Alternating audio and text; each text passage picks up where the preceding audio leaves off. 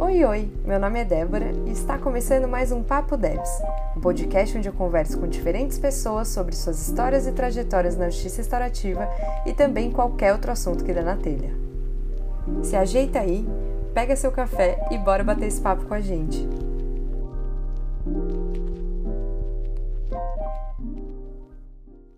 No episódio de hoje, a gente vai falar sobre contextos do norte e nordeste do Brasil em que a luta por direitos humanos e justiça restaurativa é extremamente presente e nem sempre tão falada. Desde que eu comecei a estudar a justiça restaurativa, eu realmente tive contato com experiências muito mais em São Paulo, né, aqui da onde eu estou falando, e também no sul do Brasil. Isso porque foram lugares é, que a gente pode chamar de pioneiros no desenvolvimento institucionalizado da justiça restaurativa. Então, aqui a proposta é que a gente possa mudar um pouco o nosso foco e olhar para o Norte e Nordeste como pontos cruciais na luta por direitos humanos e justiça restaurativa no Brasil. E para isso eu chamei duas mulheres incríveis que eu tive a honra de trabalhar ao lado e conhecer através do projeto Rede Justiça Restaurativa, que é de implementação de justiça restaurativa em 10 tribunais do Brasil, que é a Jaice Brasil, que é a acriana, socióloga, educadora popular e pesquisadora das questões raciais, e a Suerda Gabriela, que é mulher negra paraibana, mestre graduada em Relações Internacionais e facilitadora de justiça restaurativa. Mulheres, sejam muito bem-vindas. E eu queria começar perguntando para você, Suerda, como que foi esse caminho de começar a atuar na justiça restaurativa aí na Paraíba? Então, oi pessoal, meu nome é Suerda Gabriela, né? Eu falo aqui de João Pessoa, Paraíba. E Bom, como é que isso foi se desenhando, né?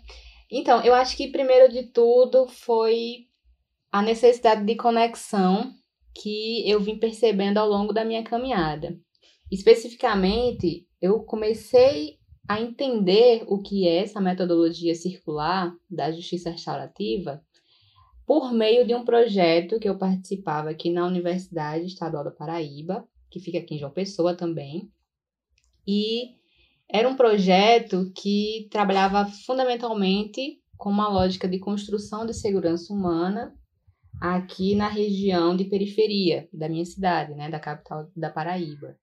E a partir desse projeto, eu senti justamente essa necessidade de trabalhar conexão, primeiramente com as pessoas que adentravam ao projeto. Esse projeto se iniciou em 2011 e chegou uma fase em que eu já era uma uma líder de equipe, né, enquanto bolsista da graduação. Uhum. E aí, cada, a cada pessoa que entrava no projeto, eu via a necessidade de conectá-las com as pessoas que já estavam. E aí era uma lógica de compartilhar afetos, era uma lógica de compartilhar as responsabilidades que o projeto demandava, porque era um projeto atuante na circunvizinhança a qual a, o prédio da universidade está localizado, né? Então, eu digo uhum. que foi uhum. bem isso, pela necessidade de conexão de quem estava entrando no projeto com quem já estava e uma conexão que compartilhasse não apenas as lógicas de responsabilidade que, que o projeto demandava,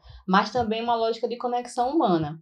Então, eu acho que foi bem esse combinado, sabe? Conexão humana, conexão com as responsabilidades que o projeto requeria uma conexão com a comunidade onde o projeto atuava, porque era uma a gente, eu, eu venho, né, de, de um curso de relações internacionais, mas que atuava com um olhar muito para o local. Então tinha também essa terceira conexão a ser desenvolvida. E foi a partir desse projeto que eu encontrei, eu busquei uma metodologia circular simplesmente para dialogar entre essas pessoas que compunham o, o projeto. O nome do projeto é Projeto Universidade em Ação, que é mais conhecido pela sigla, que é o PUA, PUA UEPB.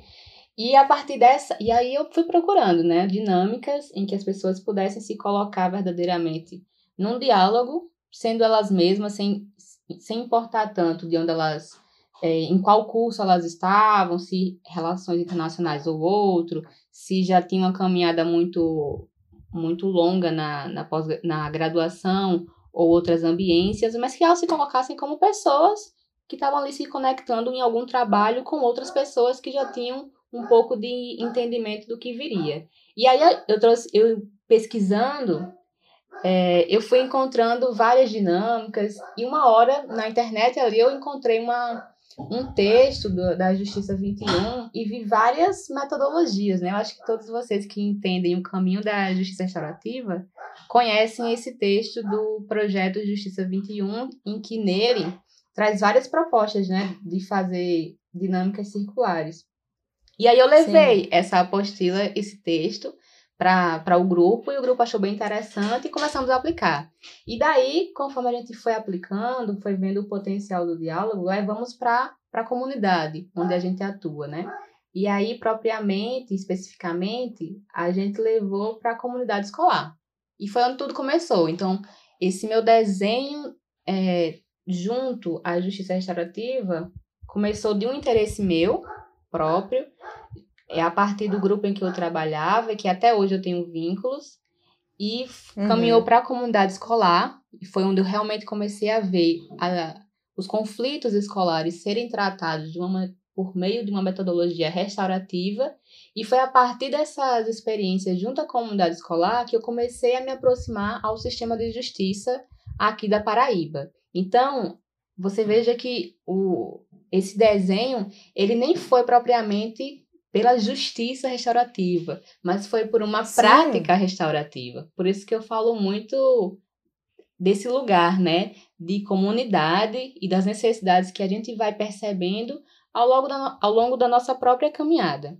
Então, é isso, Debs. Eu acho que eu, o meu caminhar pela JR aqui na Paraíba foi bem dessa minha necessidade inicial e pontual para uma dinâmica de diálogo com meu próprio grupo, que se espraiou para a comunidade escolar, que aceitou a proposta, é, fortaleceu o movimento e a partir dessas experiências na comunidade escolar, eu me aproximei ao Ministério Público daqui da, da Paraíba a, e, as, e aos outros atores que compõem o sistema de justiça. E aí, hoje eu trabalho no CEDEP, né, nesse projeto específico, mas é, menina, tem uns cachorros lá dentro.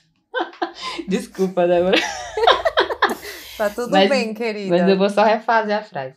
E aí, eu tá trabalho bom. hoje part... junto com esses diversos atores do sistema de justiça é, tendo muito esse conhecimento do que é trabalhar uma metodologia restaurativa ainda no, no começo né, da vida de qualquer criança, de qualquer adolescente, uma vez que foi a escola que me deu realmente a parte prática do que, que seria essa justiça restaurativa que eu tento fortalecer, né, enquanto só mais uma operadora de toda essa de todo esse entusiasmo que o Brasil vem desenvolvendo e estruturando enquanto programa, projeto, alicerçado numa, numa visão mais sistêmica e dentro de uma, de uma visão de justiça, né? Do que nós entendemos ser justiça aqui para o Brasil nos termos formais. Sim, e muito interessante que, sei lá, escutar assim seu caminho de como uma necessidade sua, né? Uma sei lá, algo que você encontrava como, nossa, como criar essa conexão aqui, né? Como fomentar essa conexão entre as pessoas, foi te levando num caminho até chegar a trabalhar com justiça restaurativa no judiciário, né? Então, como, como tem todo um desenho, né, do que você buscava, que hoje faz todo sentido com, com o que você trabalha, né? Que foi essa, essa busca por conexão, por humanidades que te levou a, a hoje está trabalhando exatamente com isso, né? Com, com os desafios que tem. Mas muito, muito interessante mesmo, Soerda, saber dessa sua iniciativa, né? Muito pessoal sua de pesquisar. E aí eu queria perguntar para Jaice, para contar para a gente aí do Acre, né? Como que foi a caminhada de trabalhar com direitos humanos? Então, bom, gente, boa, boa tarde, né? Aqui no Acre. Nesse 22 de abril, eu ainda vou dar boa tarde para a Suerda e para Débora, minhas companheiras de, de luta, né, de batalhas. E eu sou a Jaice, a Jaice Lene Brasil. Eu sou aqui do Acre, é, especificamente moro na capital, Rio Branco. e sou da, da área das ciências sociais, é, optei, né, dentro dessas ciências sociais, fiz um, a escolha de seguir a sociologia e eu a minha, a, o meu encontro com, com o direito humano aqui nessa, nessa Amazônia criana, né, foi muito interessante porque foi um encontro de, de, de destinos, né, e isso se deu é, nos idos de 2000, de 2000. E eu já tinha terminado a minha faculdade, né, eu tinha passado quase seis anos, eu entrei com 20 anos na Universidade Federal do Acre, quando eu entrei na universidade, o curso de Ciências Sociais era um, um curso muito novo, ainda estava se estruturando na universidade. Imaginem, então, vocês, como era difícil, né? E assim, eu não tinha nem sala de aula para estudar, né? Eu lembro que eu mudei de sala várias vezes para a gente poder se firmar em um pavilhão dentro da universidade, porque era tudo muito novo faltava professores, nós não tínhamos professores e professoras formadas na área no Acre, vieram muitos professores de fora. E eu consegui me formar no, num período de cinco, quase seis anos. Enfrentei uma greve nos idos de 2000. Né? Eu entrei em 93 na universidade. Eu acho muito importante, né? eu acho que demarcar isso, porque acessar os estudos, para quem mora do lado de cá desse Brasil, adentrar na universidade é uma conquista muito valorosa. Eu lembro que nos meus 20 anos, quando eu passei no vestibular, toda a minha rua, minha mãe comprou um bolo e a gente foi para o meio da rua celebrar que eu tinha conseguido entrar na universidade. E a minha família principalmente a minha mãe e os meus irmãos menores, né? Eu sou a mais velha de dois irmãos, e eu também, com 20 anos de idade, eu achava que eu ia ficar milionária porque eu tinha conseguido passar no vestibular. Então, para vocês assim verem a simbologia do que que significava uma pessoa terminar um segundo grau no Acre, em Rio Branco, e conseguir entrar numa Universidade Federal do Acre, que até então muito distante, né, de toda essa vivência de vida, né? A universidade tinha uma barreira e eu consigo entrar, né, nesse lugar. E aí eu me formo e aí depois que eu termino a faculdade em 1999, gente, eu vou fazer várias coisas não na minha área. Eu fui vendedora, eu fui professora de reforço escolar. Então eu fiz várias coisas completamente diferentes da minha área, sociologia. E aí eu consigo ir trabalhar no, no Estado, é, em uma pasta dentro do Instituto do, de Meio Ambiente do Acre, que foi o zoneamento ecológico econômico. Eu fiz uma seleção e pá, tive uma oportunidade de ir trabalhar na gestão do Estado, imagina. Eu super crua, não sabia como que se estruturava a gestão pública, então era tudo muito novo para mim, né? E eu ali naquele momento eu comecei a desbravar coisas que até então para mim eram muito difíceis. Mas fiquei um ano e um pouquinho nesse lugar onde eu aprendi muito e conheci pessoas muito interessantes, pessoas de várias áreas, porque o zoneamento ecológico e econômico do estado do Acre no ano de 2000. É um, foi uma referência e é uma referência até hoje de pesquisa para todo o Brasil e para as outras Amazônias, né? Porque você zone, zoneava o estado do Acre e, e você mapeava todas as potencialidades, desde a cultura até a questão ambiental, que o Estado dispunha. E aí, de repente, quando eu saio desse trabalho, eu encontro uma pessoa na esquina da cidade de, de Rio Branco, aqui onde eu vivo, e ela tinha me conhecido na universidade, porque ela tinha ido pagar uma matéria, né? E quando eu me formei, eu fiz a minha monografia. É, o tema da minha monografia era sobre o estresse, as representações do estresse entre profissionais no município de Rio Branco. E esse tema foi muito inovador, porque nunca ninguém tinha discutido esse tema né, dentro da universidade, era muito novo. Então, ainda não tinha internet, então todos os livros era o meu professor que trazia de fora para mim. Ele viajava muito, tinha condição e trazia. Até então, eu não tinha nem condição de comprar livros à época. E eu inovei nessa pesquisa, né? Uhum. Pesquisando os profissionais no município de Rio Branco e avaliando o nível de estresse desses profissionais. Eram 10 profissões. E essa moça se encantou pelo meu trabalho e me convidou para conhecer o Centro de Defesa dos Direitos Humanos e Educação Popular do Acre, o CEDEP, que até então eu não sabia o que, que era organização não governamental. Eu não sabia nada desse mundo. Em resumo, foi aí que eu vou trabalhar um período dentro do Centro de Direitos Humanos em um projeto de educação popular, né, de desenvolvimento comunitário, e esse projeto ele atuava em três eixos. E esses eixos eram direitos humanos, geração de renda, gênero e combate à violência intrafamiliar. E eu trabalhei de, do ano de 2000 a 2002, dois anos, dentro de um bairro chamado Taquari, e era um dos, dos bairros de que tinha o maior índice de violência na cidade de Rio Branco. Então vocês imaginem, eu e uma amiga, super cruas, mas com muita sede de aprender. A gente foi para dentro de uma comunidade muito diversa, muito plural, e eu fui apresentada à educação popular.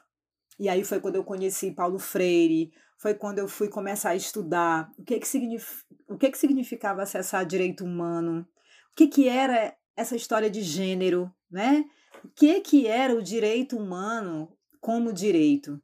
E como que eu, enquanto profissional, tinha o desafio ali de dar sentido, né, do ponto de vista da educação popular a essas pessoas encontrarem e reivindicarem né, os seus direitos humanos.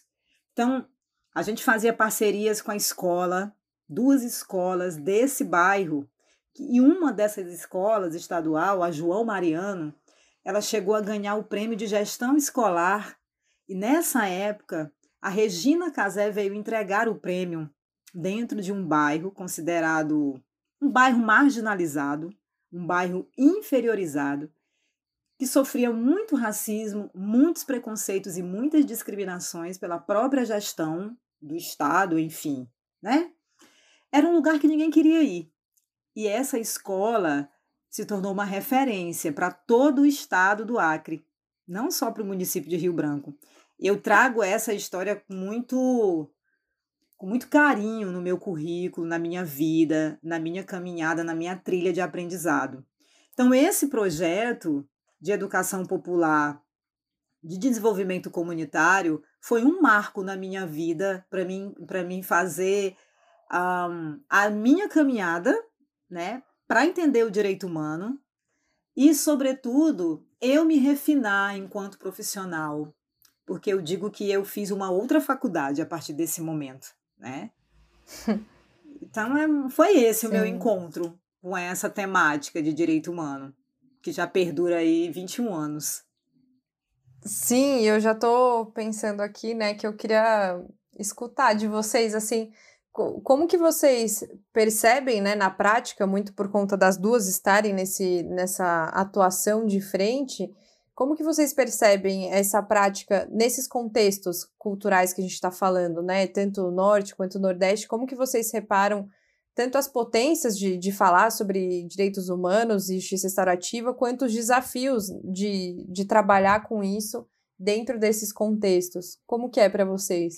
Eu queria até falar sobre o que já se trouxe aqui, para poder responder essa pergunta de Débora, porque é muito interessante, né? Ver que normalmente quando a gente vai trabalhar, vai a campo, né? Trabalhar uma prática, é quando de fato os primeiros contatos, se não foram construídos na universidade ou anteriormente a ela, né? A gente vai começar a entender algumas referências que são necessárias nós para nós enquanto brasileiras e brasileiros é, fazer para fazer essa, essa conexão, né? Porque já se falou aí, por exemplo, do Paulo Freire. E foi a partir desse, dessa minha experiência é, aqui em João Pessoa, por esse projeto que é o PUA, que eu realmente comecei a me aprofundar mais no que, que é Paulo Freire. Veja que eu venho de uma vivência de curso que mais olha para fora do que para dentro, mas a partir desse projeto que eu estava imersa na comunidade é que eu realmente vi a necessidade de entender-me dentro de uma lógica prática que comunica e dialoga é, de igual para igual, né? Numa comunidade que até então é, era vista e continua ainda sendo vista como marginalizada, mas que não é por ser marginalizada que não tenha voz e que se veja emancipada e empoderada para se colocar, né, nas diversas dinâmicas. E aí eu acho muito interessante que Jais tenha trazido a questão do diploma, né? A gente, até hoje, a gente vê que, de fato, nós nordestinos, por exemplo, eu falo aqui do meu lugar, nós buscamos sim uma universidade justamente com esse intuito também, né? De ter uma qualidade de vida melhor e que essa melhoria pode sim vir pelo dinheiro, obviamente. Mas a gente já está numa realidade tão complexa de que não basta simplesmente ter apenas ou alcançar esse, essa conquista de ter um diploma de nível superior. É, a gente já está quando uma, quando uma geração que até então era desprovida financeiramente conquista esse, esse lugar né, de ser é, de ser um aluno, de ter passado por uma universidade, de ser um aluno com um diploma de nível superior, acaba que a engrenagem faz com que isso não seja só o necess... não seja mais o requisito necessário para se ter uma vida melhor, né? Já, já, se re, já se exige da gente também um outro nível, né? Acima disso, que é uma pós-graduação ou uma especialização ou um mestrado ou algo nesse sentido. Porque eu, eu vejo muito que aqui no Brasil e aqui no Nordeste em específico, é, esse caminhar dos direitos humanos, eles vão perpassando por escadas, né? Se você, se você é militante, você vai percebendo que a sua militância vai ficando um pouco mais pesada a cada degrau que você conquista. E aí, você falando nessa, nessa lógica do diploma, que, precisa, que era uma necessidade sua, é, naquele momento, não uma necessidade intelectual, mas também vista como uma necessidade a se ter uma, uma qualidade de vida maior, a gente vai vendo que a, a cada degrau que a gente sobe, vem uma outra pauta, mas vem também uma outra exigência, ou aquela mesma pauta que você lutava, ela vai tendo novas camadas pelas quais você vai precisar se esforçar um pouco mais, né? E aí, nessa lógica de, de pensar essa militância, essa prática dos direitos humanos, perpassada por umas referências essenciais como Paulo Freire, e por, esses, e por essas nossas próprias motivações, eu vejo que é, é, sempre isso, né? A gente fala de um lugar ou tenta fazer uma prática numa, numa comunidade que sempre vai ter esse ponto é, similar, né? Entre todas as outras comunidades que a gente também atua, que são os altos índices, altos índices de violência. Aqui, por mais que a universidade em que eu fazia parte, que é a UEPB, fosse uma universidade, normalmente as universidades têm um campus maravilhoso, né? Tem uma estrutura que nos dá uma condição de realmente nos colocarmos enquanto pesquisadores, estudiosos, elas ainda assim é, ficam um pouco distantes das comunidades mais periféricas ou de, ou de regiões onde os altos, índices, os altos índices de violência são percebidos, né? Aqui na Paraíba, aqui em João Pessoa, é o contrário. A universidade de, da qual eu venho, ela está justamente num bairro com altos índices, com altos índices de violência. E até, e até se chegar é, pessoas cotistas né, na universidade, nenhum projeto havia sido construído para se trabalhar essa circunvizinhança na qual a universidade estava. E aí eu acho muito interessante isso, porque é, foram essas pessoas que já têm marcadores sociais muito solidificados, pessoas negras, pessoas de baixa renda, que começaram a olhar para essa comunidade e tentar é, introduzir nela algumas, algumas dinâmicas que funcionassem no sentido de transformar as realidades, impactando quem ali estivesse ou quem ali é, se juntasse à equipe para trabalhar alguma dessas perspectivas, né? E aí eu falo que isso que você traz dos altos índices, Jais, acaba sendo um denominador comum para quem vai realmente trabalhar com direitos humanos. Não porque precisa se trabalhar com, com realmente realidades que, que gritam né, por práticas que a, trans, que a ajudem e a fortaleçam nesse processo de transformação. Mas eu falo nesse sentido de que a universidade aqui na Paraíba, ela acabou, ela acabou é, sendo um denominador é, de, de distanciamento dessas realidades universitárias que normalmente já estão distantes dessas comunidades periféricas, né? E aí eu acho muito interessante isso, porque a, a prática que eu, da qual eu, eu venho, ela já tenta dialogar com a própria realidade que estuda e não faz um estudo de maneira separada, de um campo separado, de um, de um contexto separado, é, de um chão separado, mas ela vai dialogar com o mesmo chão é, em que ela está e sendo um chão que realmente vivencia e não apenas estuda por um distanciamento, esses altos índices, sabe? E de maneira que consegue realmente se colocar numa verdadeira é, ação participante de vivenciar aquilo que estuda e aquilo que, em termos de direitos humanos, busca militar para uma transformação. E aí eu acho muito interessante isso, porque as nossas realidades, eu estou aqui no Nordeste, você está aí no Norte, né? Mas ainda assim encontram isso. muitos denominadores comuns. É isso. A gente se encontra. É o Brasil, né? né? A gente se encontra. Infelizmente, é, não, não, infelizmente não, mas felizmente a gente se encontra não pela violência, mas pela, pela vontade de transformá-la. Né? Isso. Perfeito.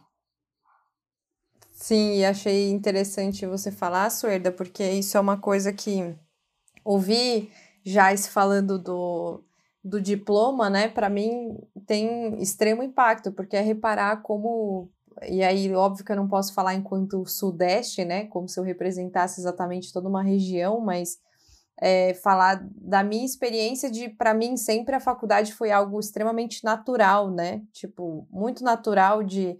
Ah, fazer escola e termina e entra na faculdade, isso é meio que óbvio e é assim que funciona a vida, né? e como é, é extremamente, é, como eu posso dizer, falta muito, né, quando a gente fica só com a nossa história, porque partindo da minha história, sempre foi muito natural que as pessoas fizessem faculdade. E aí, o, o que eu conectei com a sua fala também, Suerda, que é sobre a gente, depois da faculdade, começar a pegar referências é, e práticas que realmente façam sentido com o contexto, né? porque é uma sensação, eu que venho do direito, que eu sempre estudei coisas extremamente desconectadas do contexto, extremamente desconectadas com a realidade e até mesmo disso que você falou, né, a realidade do bairro, né, que está a faculdade, porque a minha faculdade, ainda que seja é, de muito privilégio, né, assim, pelo valor, enfim, é, fica num bairro extremamente vulnerável aqui em São Paulo, e que tem todo o seu entorno mar marginalizado de violência e que é, fica uma sensação de desco descolado da realidade. E o quanto esses aprendizados aí da própria justiça restaurativa já trazendo aqui uma coisa que eu estava conversando é, com o Luiz, né, que trabalha já trabalhou com conosco e continua aí na caminhada, que é por que, que a gente pensa e aí, sei lá, não tenho essa resposta exatamente, mas por que, que a gente pensa uma justiça restaurativa e aí a gente pode colocar os direitos humanos no, no, no mesmo balaio, que é por que, que a gente pensa justiça restaurativa com uma linguagem extremamente complexa, tipo assim, né, acadêmica e rebuscada, e aí quando a gente vai conversar com as pessoas que a gente atende, dos casos, né, dos conflitos, a gente precisa transformar esta linguagem em algo simples como se for, tipo, na minha cabeça é por que, que isso já não é algo conectado com as pessoas, sabe? Por que, que a linguagem já não é conectada com quem vai escutar, com quem vai construir, né? Por que, que ainda a gente precisa construir algo que é distante das pessoas para dizer, ah, eu construí algo complexo, agora eu preciso simplificar para essas pessoas, né? E por que, por que a gente não constrói algo complexo junto, sabe? Que faça sentido para as pessoas?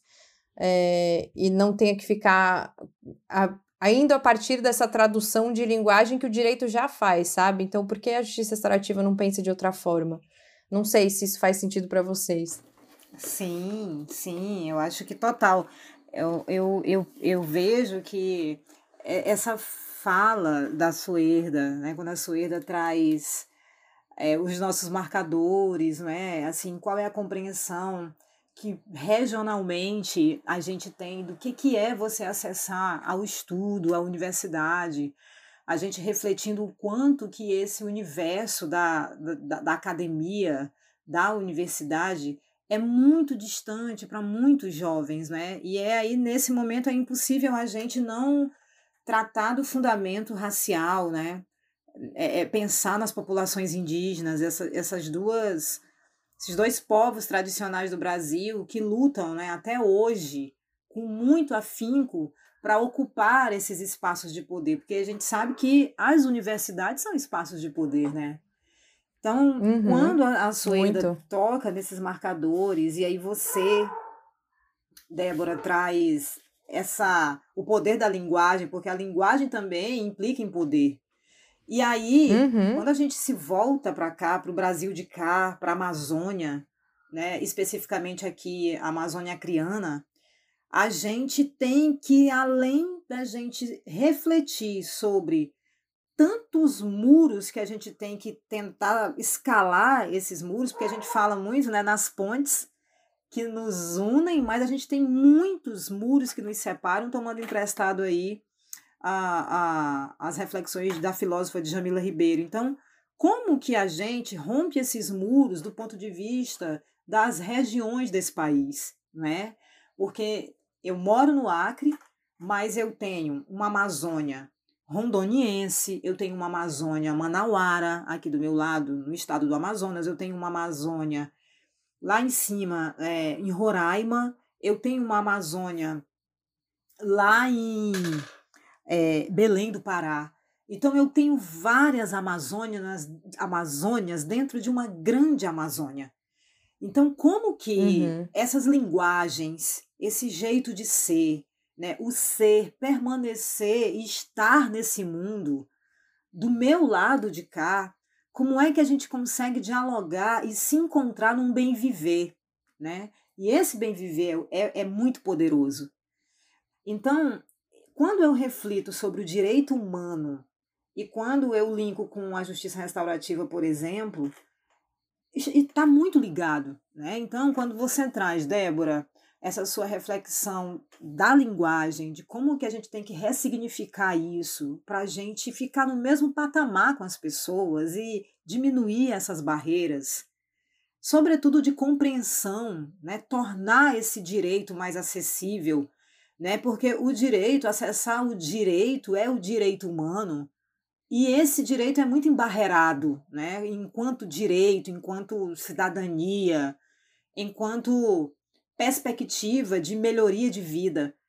E aí eu, eu pensando no CEDEP, né, nos textos do CEDEP, que Nelly, né, enquanto uma exímia referência de justiça restaurativa para nós, no Brasil, enfim, no Centro de Direitos Humanos de São Paulo, Campo Limpo, lembro que ela falava muito né, nesse processo do diálogo, né, que respeita essa diversidade, a dignidade e a igualdade entre todas as pessoas envolvidas em conflitos judicializados ou não. E eu fico pensando que dentro da educação popular a gente sempre está exercitando a justiça restaurativa. Quando a gente está em comunidade, quando a gente está no movimento popular, quando a gente está dentro de uma escola, quando a gente está numa associação de moradores, quando a gente está num posto de saúde, né? A gente sempre está exercitando o direito humano com as pessoas e, ao mesmo tempo, a gente está hoje, com essa minha compreensão que eu tenho, desse curto período que eu fiquei nesse projeto o ano passado, durante seis meses no CEDEP Campo Limpo, com vocês, né? eu fico refletindo o quanto que a, a gente é uma rede, a gente tá, a gente intersecciona, né? E aí é que mais uma vez eu lembro do Paulo Freire enquanto educador e, e enquanto é, é, é, essa, essa ruptura dessa educação bancária, né, que a gente tanto tenta uhum. quebrar com isso, quando ele fala na, no desafio que a gente tem de problematizar as nossas práticas, né, e a nossa visão do mundo, e como é que essa visão de mundo a gente consegue ampliar para uma nova produção de conhecimento, para ações, e nesse lugar a gente consegue, por exemplo, levar para as pessoas uma reflexão diferenciada, para essas pessoas, por exemplo, refletirem sobre relações menos punitivistas, por exemplo, né? E isso é fantástico, porque ao mesmo tempo que a gente tem a capacidade de fazer essas pessoas colaborar para que essas pessoas reflitam, né, que há possibilidade dessas relações menos punitivistas, a gente vê um mundo mais acolhedor, um mundo mais cidadão, relações mais cidadãs, né? Então isso é muito fantástico quando a gente consegue é, é, é visualizar tudo isso. E o quanto essa educação bancária dificulta a gente ampliar é, essa nossa janela, né? a nossa visão, a gente conseguir ver e enxergar para além dessas janelas, para além dessas portas, né? Assim, fazendo analogias com as nossas vidas. E eu acho que aqui na Amazônia a gente tem um desafio da gente despertar e a gente re se reencontrar com o nosso bem viver, né? Como é que a gente é, potencializa é, o poder da mãe terra, né, o poder das populações tradicionais do ponto de vista da medicina tradicional, né, como é que a gente potencializa essa sabedoria ancestral dos mais velhos, dos nossos avós, né, das populações indígenas, das populações quilombolas, e como é que a gente guarda isso e a gente não perde isso do ponto de vista da gente também propagandear isso, porque isso é direito humano, né? E a gente romper com essa violência tão nefasta que é essa estrutura capitalista. Então aí a gente tem a possibilidade da gente refletir sobre o patriarcado, né, racismo e esse capitalismo. Como é que a gente derruba essa estrutura potencializando esse bem viver que a gente tem aqui, sabe, gente? E que vocês também têm aí, aonde vocês vivem, nas regiões, né? Suerda na Paraíba, Debs em São Paulo, porque existem populações tradicionais. Então, eu acho que a educação popular, esse desafio desse direito humano de acessar também essa riqueza que a gente não pode perder de forma alguma, é um desafio que a gente tem, mas eu penso que a gente pode, sim, né, ressignificar isso, dar um outro sentido para isso e e trabalhar essa educação popular de forma mais positiva, sabe? Eu acho que tanto dentro da justiça restaurativa, sim, é perfeitamente possível, né? Sobretudo quando a gente pensa em linguagem, sabe? Sim, já. E você acha até que é, isso que você está falando me, me remete a uma coisa que eu, que eu sempre é, levei comigo, assim, de justiça restaurativa, que é justiça restaurativa nada mais é, na minha percepção, do que a gente poder ressignificar e aproveitar é, habilidades que a gente já tem, né? Porque a minha sensação é que justiça restaurativa não vai te ensinar algo que você, sei lá, nunca soube, tipo, ah, uma escuta que você nunca fez, um como se a gente não tivesse isso dentro da gente, sabe? Tipo, sei lá, ouvindo a história da Suerda, para mim é muito isso. Ela já buscava isso e ela encontrou um nome, sei lá, daquilo que ela já talvez praticava sem esse nome antes, né? Mas é, eh, para mim é um pouco dessa ressignificação dentro de cada um, porque, por exemplo, sei lá, eu não sou uma população tradicional, não faço parte né, de um quilombo, enfim, nem, nem de uma aldeia, mas é, ainda assim, como que eu ressignifico as habilidades que eu tenho para conviver de uma maneira é, mais confortável, mais saudável e menos violenta com as pessoas ao meu redor, né? Eu acho. E fala, Suerda. Não, eu tô só aqui me deleitando com tudo que vocês estão trazendo.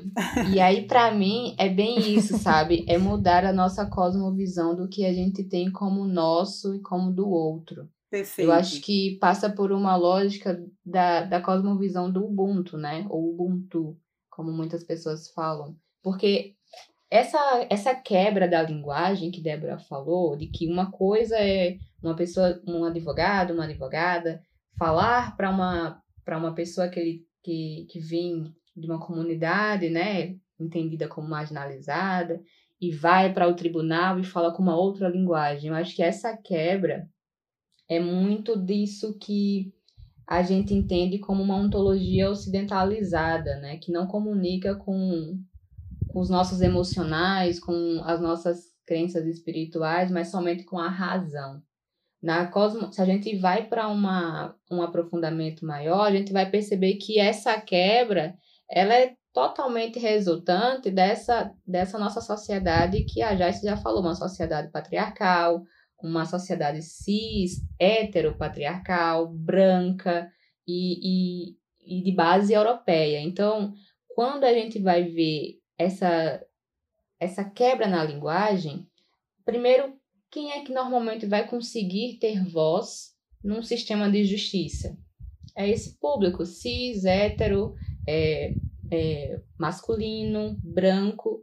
Então, muitas vezes, o que está sendo dialogado num sistema de justiça ou dentro de uma lógica de poder é, não, não necessariamente vai ser aquela mesma lógica e linguagem construída por uma comunidade independente, é, independente de um marcador racial, ou de um marcador de classe, ou de um marcador de gênero.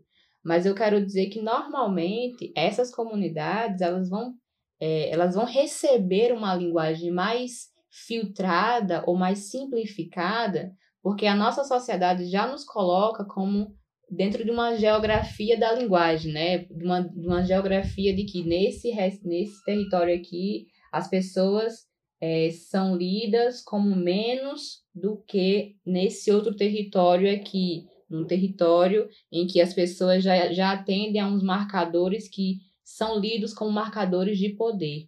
Então, eu acho que essa quebra na linguagem, ela vem muito dessa nossa falta de unir a razão à nossa imanência humana, no sentido de que a nossa sociedade ela é tão ocidentalizada que realmente vai buscar esse essa racionalidade em excesso, até mesmo na maneira como a gente se comunica com o outro. E é com o outro no sentido até de não vê-lo como parte de nós mesmos, porque dentro de uma cosmovisão de Ubuntu, nós só seríamos nós porque também estaríamos e estamos em diálogo e comunicação e conexão com o outro, né? Eu só, eu, eu só sou porque nós somos.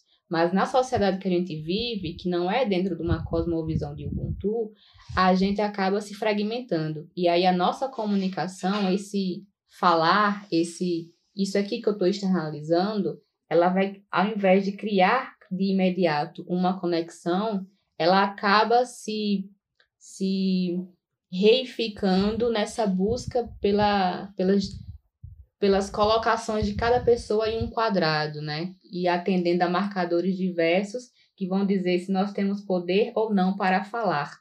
Por isso que essa lógica da linguagem, ela vai ser de fato um imperativo para saber até onde eu posso ser quem eu sou ou se eu preciso ser uma outra coisa e isso é, e essa outra coisa vai ser é, mostrada de primeiro momento no olhar que eu lanço para o meu outro e lanço para mim mesma, e, e, e também nessa verbalização que eu vou destinar para o outro. Se eu vou é, inferior, inferior, inferiorizar a capacidade que ele tem de entender o que eu posso, ou se eu posso simplesmente ser eu mesma em diversos espaços dentro de uma linguagem que nós todos nos compreendemos.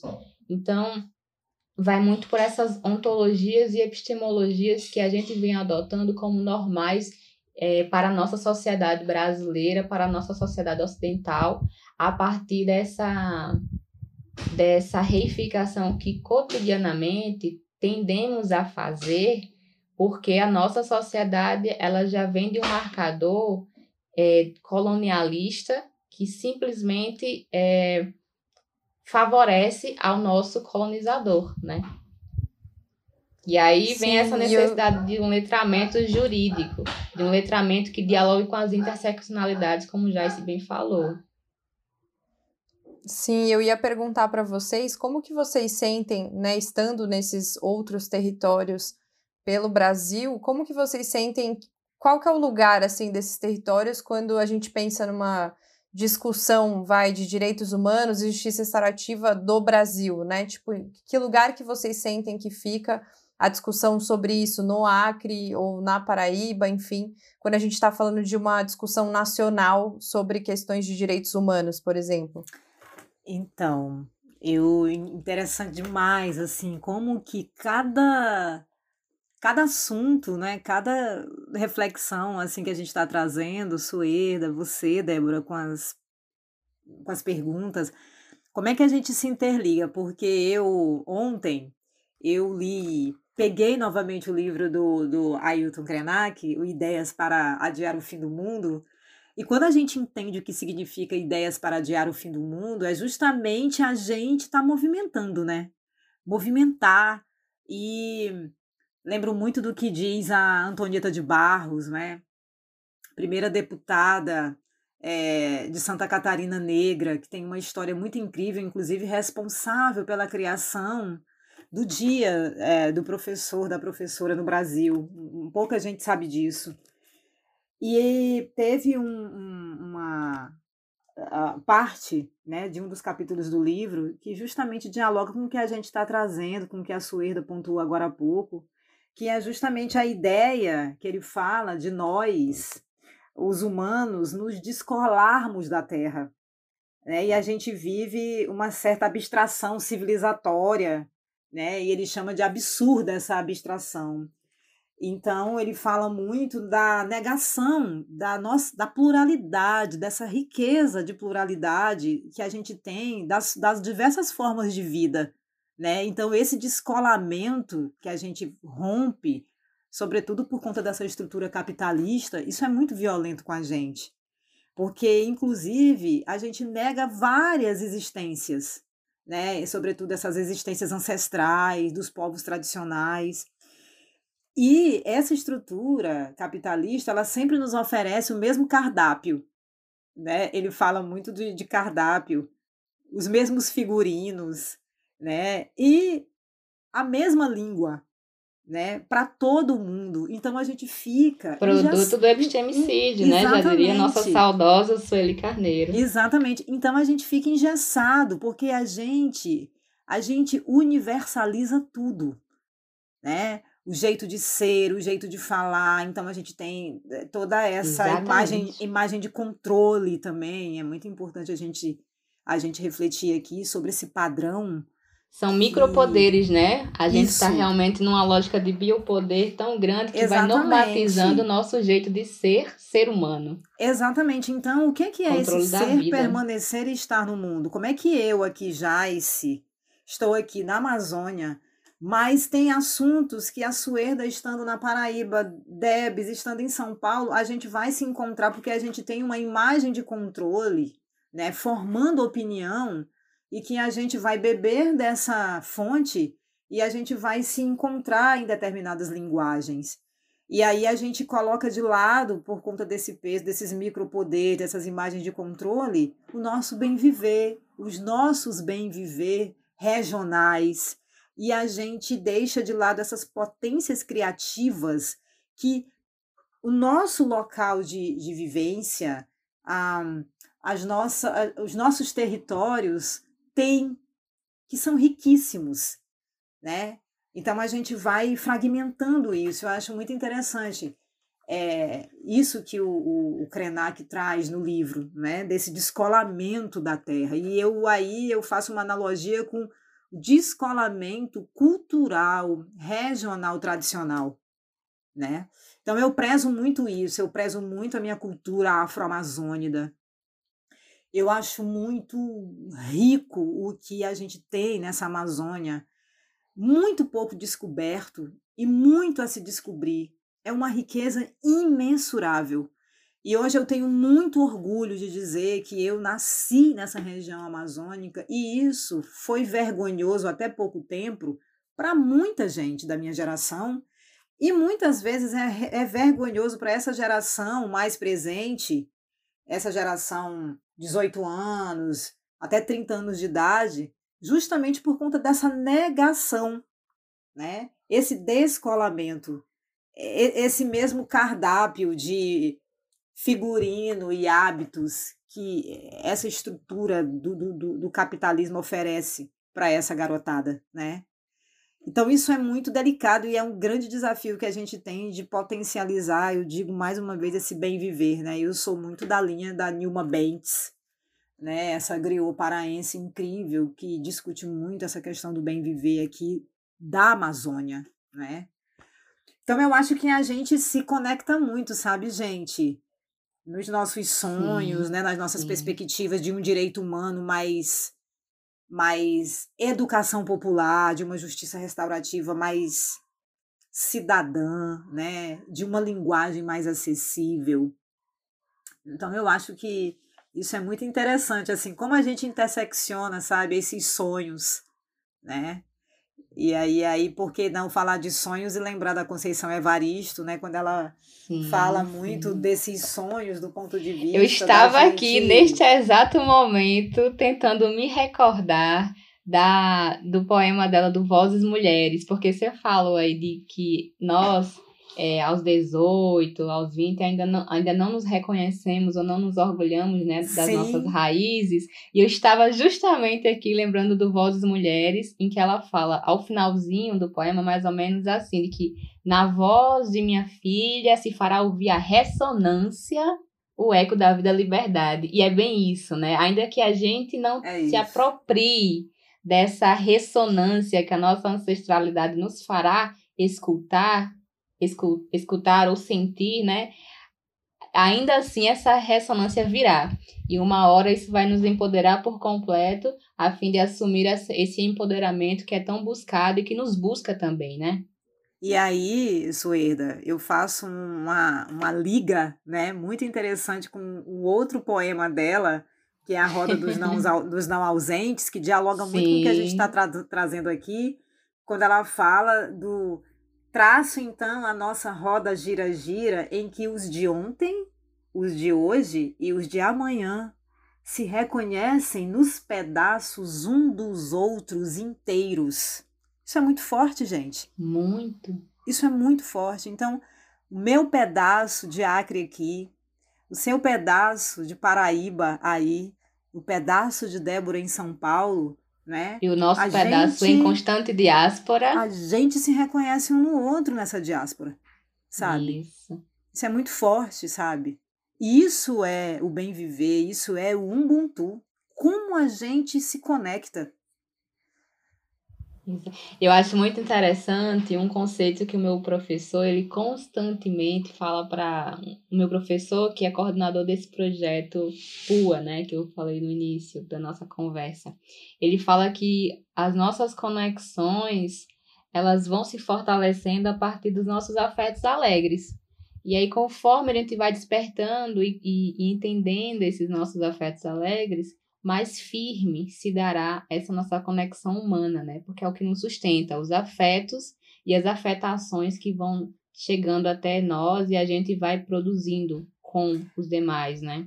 Perfeito, Sueda. E eu acho que também aí esse link, né, da, da, da gente não perder esse sentido de, da simbologia de sementes, né, de semente que resiste, e que essa semente é força para a gente é, reamanhecer as nossas esperanças, né, gente, entre nós. Eu acho que a esperança é um combustível tão poderoso, por mais difícil que esse cenário que a gente está vivendo e outros cenários que a gente sempre viveu, né, sejam duros, mas eu acho que o, a gente ter presente o reamanhecer, a possibilidade de reamanhecer na esperança é muito forte, né? Isso. Muito para mim, até nesse eh, trabalhando, né, com justiça restaurativa, nos projetos, no judiciário, assim, para mim a minha sensação é que eu só sinto que o que eu estou fazendo faz sentido quando eu converso com alguma facilitadora e a gente pode trocar sobre as nossas aflições, sobre as nossas angústias, sobre as coisas que estão caminhando, sobre como a gente se revisita, porque eu acho que é sobre isso, né? No final das contas, é sobre o afeto que a gente troca e que, que dá sentido ao, ao nosso caminhar, né? Total. Que, se a gente não trocasse afetos aqui, né, entre nós, do que do que seria essa conversa, sabe? Do que do que adiantaria uma reflexão Total, se não tem se não tem a troca de, de afeto e de conexão, que é o que dá sentido à nossa construção de caminho, né? Que eu vejo que fez sentido para vocês também no caminho de vocês. É, e eu falei nessa lógica dos afetos alegres, né? Vou até nomear aqui o meu professor Paulo Kuhlmann, ele,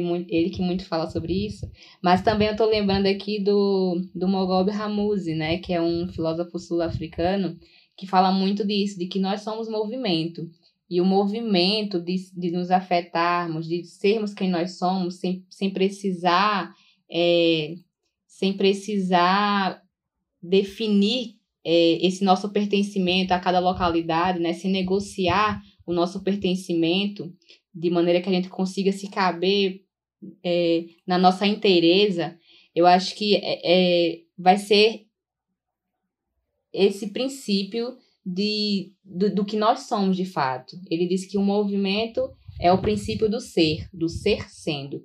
E aí é nessa lógica de trocas, de afetações, que nós vamos realmente, de fato, poder ser que nós somos, sem, sem negociar essa nossa humanidade, mas entendendo a nossa humanidade dentro de uma humanidade com o outro, né?